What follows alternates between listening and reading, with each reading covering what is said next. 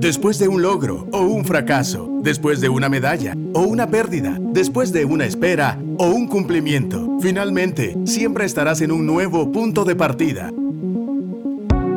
Coordenada 00, un espacio para ubicarte, decidir y avanzar. Iniciamos.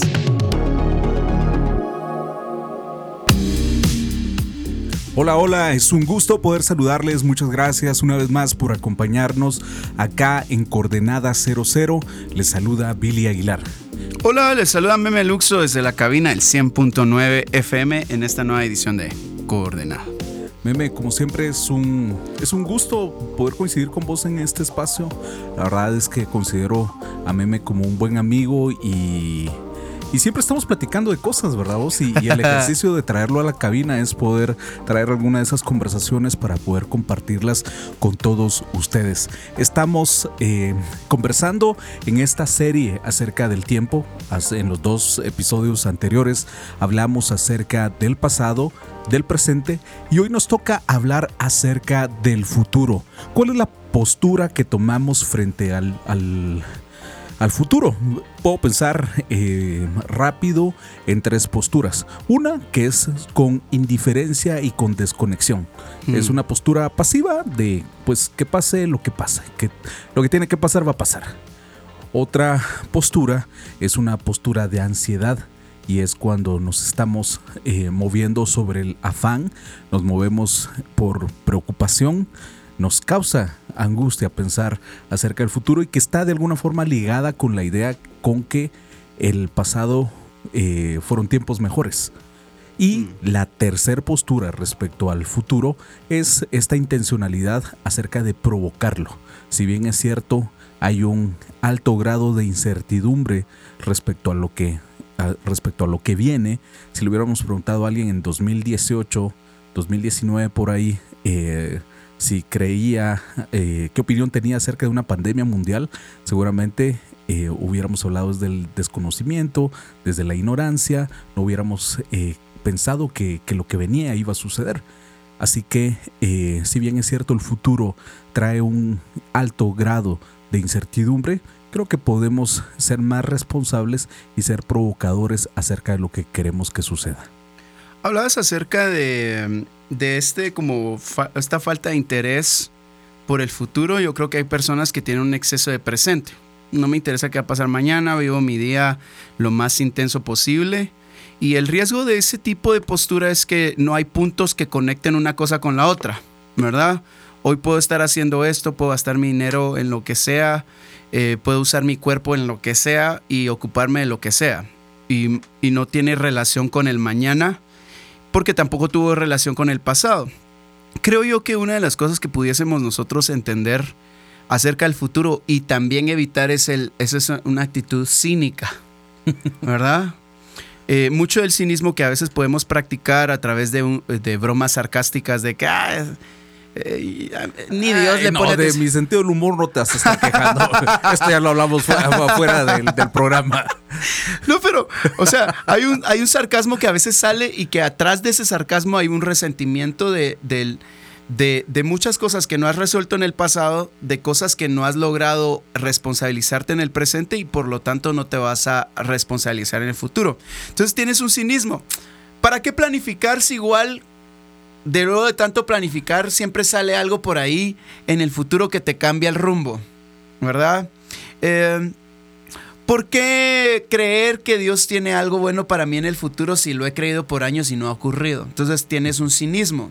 Eh, en algunos se expresan un resentimiento queja y en, algunas otras personas en un humor sarcástico de, no hombre, es eso del cristianismo X. O sea, vos solo viví en el presente y, y el futuro no importa. Entonces, creo yo que cuando uno no abraza el futuro, también tiene, tiene uno el riesgo de menospreciar su imaginación, de no valorar el sueño, eh, de soñar, ¿verdad? Y, no tener esa certeza de que Dios sí está al tanto de que esa, Dios hace atemporal en tu vida. Entonces, tu futuro es bueno, ¿verdad? Pero si te digo yo hoy, tu futuro es brillante y tu futuro va a ser mejor, ¿qué emociones te saltan? Y si de pronto no te salta la esperanza, la fe, el deseo, el ánimo, hay algo que hay que resolver. Este, este versículo es, es clásico cuando hablamos acerca del, del futuro, pero a mí no deja de emocionarme y por eso quiero compartirlo con ustedes. Jeremías 29:11 dice, porque yo sé los pensamientos que tengo acerca de ustedes, dice Jehová, pensamientos de paz y no de mal, para darles el futuro que están esperando. Me, emociona la idea de que Dios sí está pensando en mi futuro de que Dios tiene una buena expectativa de lo que, de lo que viene para mí, pero a veces en una visión muy limitada solo me muevo bajo la victimización, solo me muevo bajo la queja, no tengo una visión más amplia que, que lo que hoy eh, puedo ver o puedo sentir y no me muevo sobre una visión, sobre una planificación, no provoco que otras cosas sucedan en mi futuro, cuando acá claramente podemos entender cómo Dios sí eh, tiene una conciencia y una reflexión acerca de, lo que viene para nosotros y que en especial es un futuro bueno, ¿verdad? Porque pudieran haber planes acerca del futuro que no son buenos, pero en este versículo Dios declara ese bienestar para, para nosotros. Sabes que esto implica que realmente, bueno, todos tenemos fe, ¿verdad? Eh, la, pregunta es con qué la alimentamos. Y muchas veces nuestra fe eh, se alimenta de opiniones y no de verdades. Entonces, cuando vienen versículos como estos donde Dios dice, tengo un futuro bueno para ti y que, y que en, la, en la parte final del versículo dice que ustedes esperan, eso quiere decir que yo debo de ser cómplice con Dios. Ser expectante. Sí, entonces yo debo de implicarme en, en lo que Dios quiere hacer y saber que Dios buscar acceder a qué es lo que Dios está esperando, pero no desde la desconfianza, no desde la del cinismo de nuevo, eh, sino con expectativa, ¿verdad? Hay una palabra en inglés que es awesome, ¿verdad? Que es eh, eh, el, el O, el AW, que viene del que se te cae la mandíbula y decís, ah, se te abre la boca y decís, wow, ¿sí? Del asombro. Del asombro. Entonces, a veces no nos acercamos a Dios con asombro, ¿verdad? Queremos que Dios nos resuelva los problemas del inmediato porque estamos enfocados en el presente, pero no estamos abiertos con un corazón abierto y expectante de lo que Dios quiere hacer. Entonces, yo debo acercarme a Dios con asombro y decir, bueno, ¿qué tú tienes para mí en el futuro?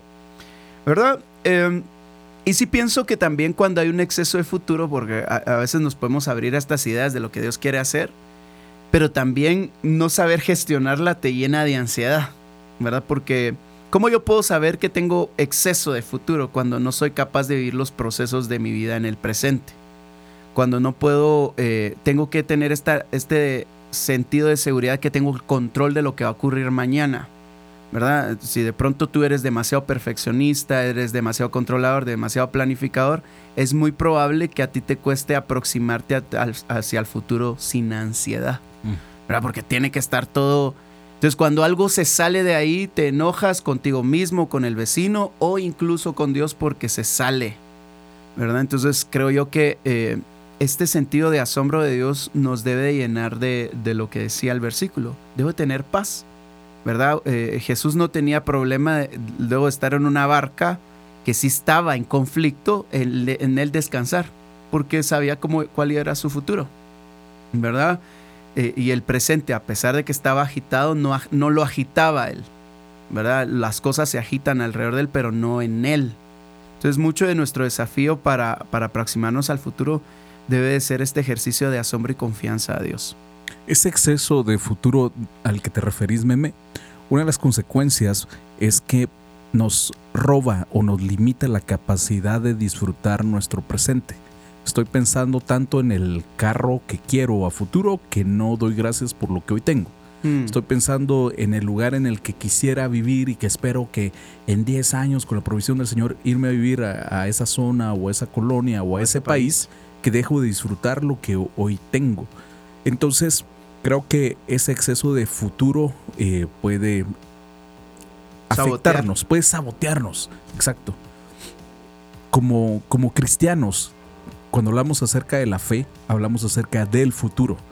Eh, es una progresión bien interesante. Es decir, no puedes hablar de un cristiano que no tiene fe No puedes hablar de un cristiano que no ve hacia el futuro, porque la fe no es un recurso para este momento. O sea, es... Es, correctivo incluso. Eh, sí, e, es ok, ok, uso la fe en mi presente para provocar cosas que deben suceder. Y cuando hablo acerca de, la fe y el futuro, no estoy hablando de años, ¿verdad?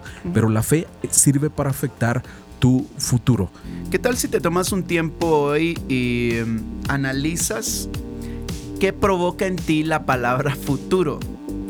Si de pronto te hace, para algunos la palabra futuro puede ser eh, una palabra que es escapismo, o sea, no estoy siendo responsable de mi, de mi presente, estoy ignorando mi pasado, entonces el futuro es una palabra que es escape, ¿verdad? Es, es, y este escape provoca en ti una, un carácter irresponsable. Para otros futuro de pronto puede resultar una, una palabra que, que la ven muy lejana, ¿verdad? Algo que no tiene nada que ver contigo porque la vida ha sido muy dura contigo. Para otros la palabra futuro si de pronto les provoca mucho en su imaginación, eh, se, ven, se sienten expectantes, ¿verdad? Entonces cualquiera que sea tu escenario el día de hoy, la intención sería cómo tú puedes ver el futuro desde una perspectiva divina, desde una perspectiva donde tú no practicas la orfandad. Si Dios se presenta a través de, a, través de Jesucristo para ti, Jesús es el camino hacia Dios como Padre. Eso quiere decir que tu futuro está asegurado porque Dios para ti es protección, provisión y fuente de identidad. Entonces, tu futuro es brillante, tu futuro va a estar bien, vas a lograr salir de la situación en la que estás, ¿verdad? Entonces, ¿hacia dónde te estás dirigiendo?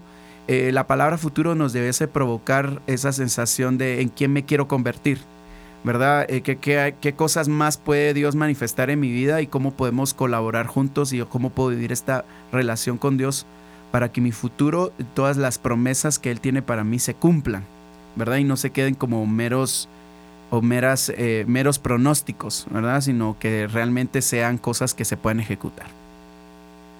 Una de las formas de enfrentar al futuro con confianza es poner atención y, recordar, y por eso decíamos que una de las, de las cosas buenas de pensar en el pasado es ir y recordar esas historias de cómo Dios ha obrado en favor nuestro.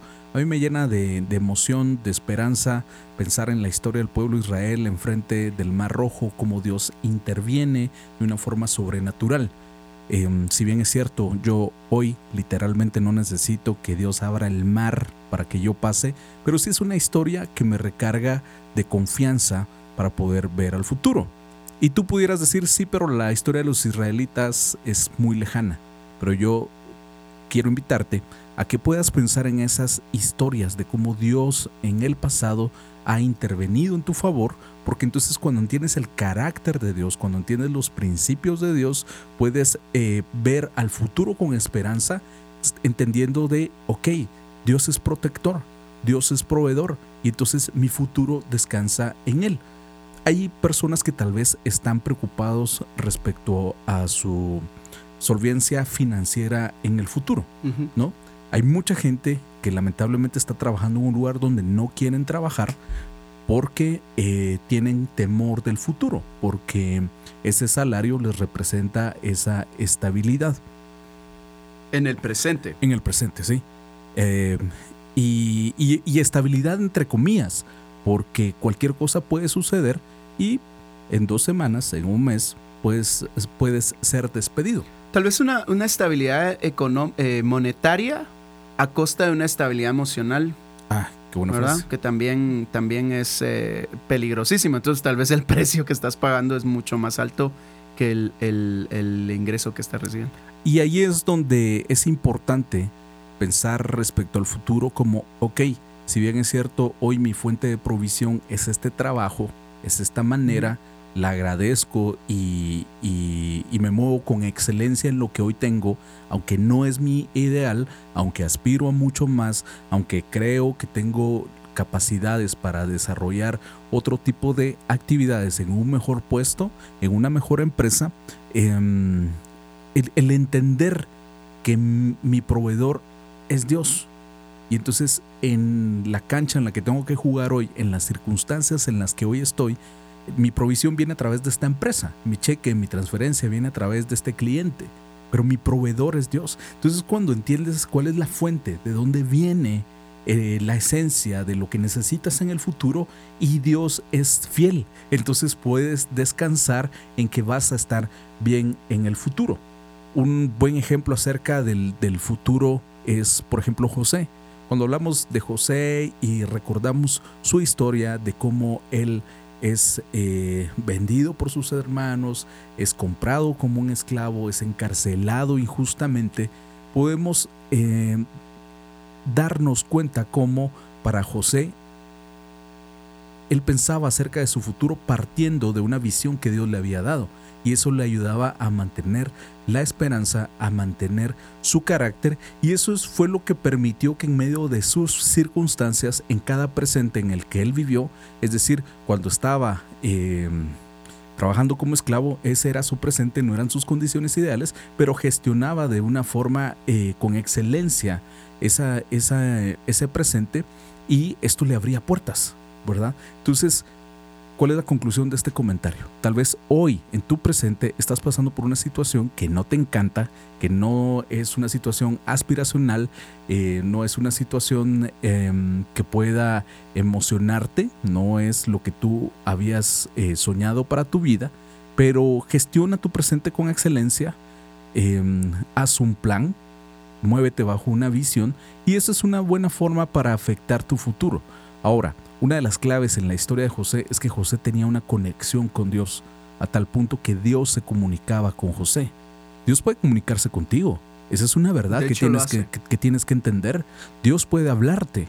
Si quieres, eh, si quieres escuchar la voz de Dios, tienes que moverte con hambre y sed de, su palabra y Dios puede hablarte a través de la Biblia, a través de un sueño, a través eh, de una prédica, a través de un podcast como este. Eh, eh, tenía que meter ahí nuestro comercial. solo para. Me, me, parece muy interesante que para que nosotros nos movamos al futuro también tengamos que aprender a escuchar a Dios.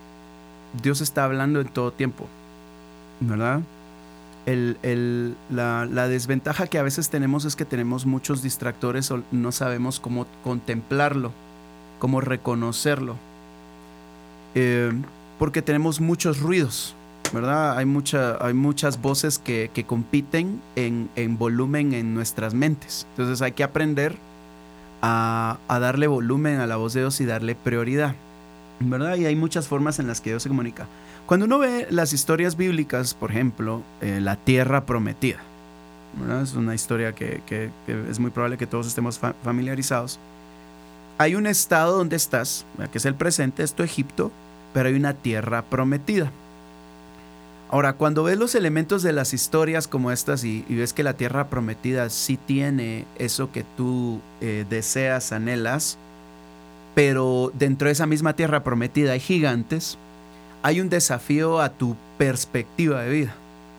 No sé de dónde nos sacamos la idea de que las cosas deben de ser más fáciles, porque si fuera fáciles de Dios, eh, si no tuviera eh, retrasos es de Dios, porque de nuevo, las voces que tenemos culturalmente es, tiene que ser inmediato, tiene que ser eh, de microondas, pero no está siendo algo que yo creo que tiene las características de Dios. Entonces, aquí hay tres cosas que yo veo bien importantes que pueden afectar nuestra, una perspectiva saludable hacia el futuro.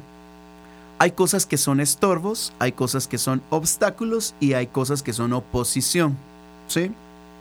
Entonces, en la medida que tú y yo vivimos nuestra vida, nos vamos a dar cuenta que sí hay obstáculos en la vida. ¿Cuál es el problema que hay un obstáculo? Quiero abrir un emprendimiento y me concibo como este empresario porque en mi futuro yo me veo haciendo ABC. Y no eres capaz de gestionar por lo menos los primeros trámites de la burocracia que a veces implica poner un negocio. Entonces, en ese obstáculo, tú puedes desarrollar una capacidad que te va a permitir tener la estructura para sostener tu futuro que está ahí que está destinado para ti. Ahora, por otro lado, hay que aprender a gestionar los estorbos y esos tú te los pones. Conversaciones que tienes, formas de pensar recurrentes que practicas, palabras que salen de tu boca que atentan contra tu futuro. Yo soy un inútil. Yo soy una persona y te etiquetas, ¿verdad? Yo soy una persona impaciente. Yo soy una persona y Entonces esos son estorbos, no son obstáculos, sino son cosas que tú mismo te estás poniendo, ¿verdad? Cómo gestionas tu tiempo, a qué le dedicas más pensamiento y demás. Y por otro lado está la oposición, eh, gente eh, que realmente, y entre estos entra el diablo y todos sus secuaces y, todas las formas de pensar que él, él impone o, gestiona en la mente de las personas o de los sistemas, que sí es una oposición, pero contra esos tienes a un Dios, ¿verdad? Presente en tu vida que te va a permitir atravesar, ¿verdad? Atravesar. En este sentido, en la historia bíblica, Moisés tenía pensamientos que lo estorbaban, tenía obstáculos que era el mar y tenía su oposición que eran los, los carros del faraón. Y en todos los aspectos uno tiene que tener una determinación de que sí, tengo que cruzar el, al otro lado y que sí hay una tierra prometida para mí. O sea, sí hay un futuro para mí. Si quieres pensar en un futuro lleno de bendiciones, es importante que tengas conciencia de cómo activar esa bendición en tu futuro. Deuteronomio 28.1 dice, acontecerá, cuando dice acontecerá meme, está hablando acerca del futuro, va a acontecer, les va a pasar, esto les va a suceder. Que si oyen atentamente la voz de Jehová, tu Dios, para guardar y poner por obra todos sus mandamientos que yo te prescribo hoy, también Jehová tu Dios te exaltará sobre todas las naciones de la tierra, y vendrán sobre ti todas estas bendiciones y te alcanzarán si oyes la voz de Jehová tu Dios. Bendito serás tú en la ciudad y bendito tú en el campo. Deuteronomio 28.1, los invito a, leer el resto del capítulo. Hay otras, otras clasificaciones de bendición y también habla acerca de una maldición para aquellos que no escuchen la voz de Dios y que no eh, la atiendan, que no se muevan en obediencia. Así que si tú quieres provocar bendición en tu futuro, en la vida de tus hijos, en la vida de tus nietos, debes tener hambre por escuchar la voz de Dios. Y eh, la pregunta es qué vas a hacer cuando escuches la voz de Dios. La, puedes quedarte eh, inerte, eh, puedes quedarte paralizado, puedes moverte en desobediencia, que es ir contrario a lo que Dios te está hablando, o puedes moverte en la obediencia. Si tú decides moverte a la obediencia, tienes que entender que estás activando principios y bendiciones. Ojo que estas no son bendiciones de microondas. A veces nos topamos con mensajes o con textos o con el contenido en las redes sociales donde solo se habla acerca de las bendiciones y se vuelven contenidos que son virales y muy populares y toda la gente le da eh, me encanta me encanta y lo comparte porque nos creo que nos gusta esa idea de esa bendición que es em, que es rápida que es pronta que no tiene un costo. Pero la Biblia habla establece principios que eso implica, ok, esto es solo para algunos, eh, y esto no es excluyente porque nos invita a todos, pero sí se vuelve en un requerimiento, es un principio que tú tienes que activar. Así que si quieres bendición en tu futuro, muévete en tu presente con obediencia. Cuando uno ve la capacidad que Dios tiene de hablar sobre tu vida, por ejemplo, Jesús sana a las personas y le dice, ve y no peques más. A mí esas partes de la Biblia me parecen fascinantes porque hacen que la gente saque su cosmovisión, su perspectiva de la vida. A Jesús les estaba dando una advertencia, porque cuando pecaran les iba a regresar la enfermedad. Pero cuando Dios te habla a ti, Él quiere cambiar tu destino. Entonces cuando Jesús le habla a una persona, ve y no peques más, lo que le está diciendo es, tú tienes la capacidad de ir y a través del poder de mis palabras, tú vas a dejar de dar tanto desacierto, vas a poder acertar bien, vas a dejar de pecar por el poder de mis palabras. ¿Qué quiero decir con esto? Que el desafío para que nuestro futuro sea diferente es aprendernos a alinear a las palabras de Dios, que que esas palabras tengan autoridad sobre nuestra vida, a, tal punto que condicionen nuestras palabras, nuestras, nuestra forma de hablar, nuestra forma de pensar y nuestra forma de sentir. Pongámonos de acuerdo con Dios, con el Dios que todo lo puede, y que tiene todo el deseo de vernos bien. Pero si tú y yo nos convencemos hoy, después de escuchar estas pocas palabras que estamos hablando con Billy, y te convences de que Dios realmente está interesado en ti, que te ama, que te ama, que te ama, que te ama, que te ama, que te ama, que te ama, es muy probable que tú vayas a tener un futuro brillante, un futuro donde Él está presente y realmente, aunque pases por dificultades, ¿verdad? Que, que es lo que la Biblia, dice, pasarás por agua y no te mojarás por fuego y no te quemarás. ¿Cómo lo logras? Porque Él está presente. Piensa en tu futuro, incluye entre tus metas un futuro, si bien es cierto, un, un, futuro donde estás disfrutando de las bendiciones de Dios, pero un futuro donde tú eres un puente y un canal de bendición para otros, un futuro en donde tus decisiones honran a Dios, un futuro en donde estás viviendo en tu propósito y atendiendo el llamado de Dios para tu vida. Muchas veces cuando pensamos en un buen futuro, pensamos en tener el carro del año, en tener una super casa, en tener una empresa mucho más grande, en tener una cuenta en el banco mucho más jugosa. Pero piensa también en, un futuro en donde eh, tienes una relación con Dios de padre e hijo. Hijos que no solo disfrutan de la bendición, sino hijos que honran a su padre con sus decisiones, con sus acciones y con sus palabras. Llegamos al final de este episodio. Muchas gracias por habernos acompañado una vez más. Meme, gracias. Creo que esta serie de estos tres programas ha sido, ha sido eh, interesante.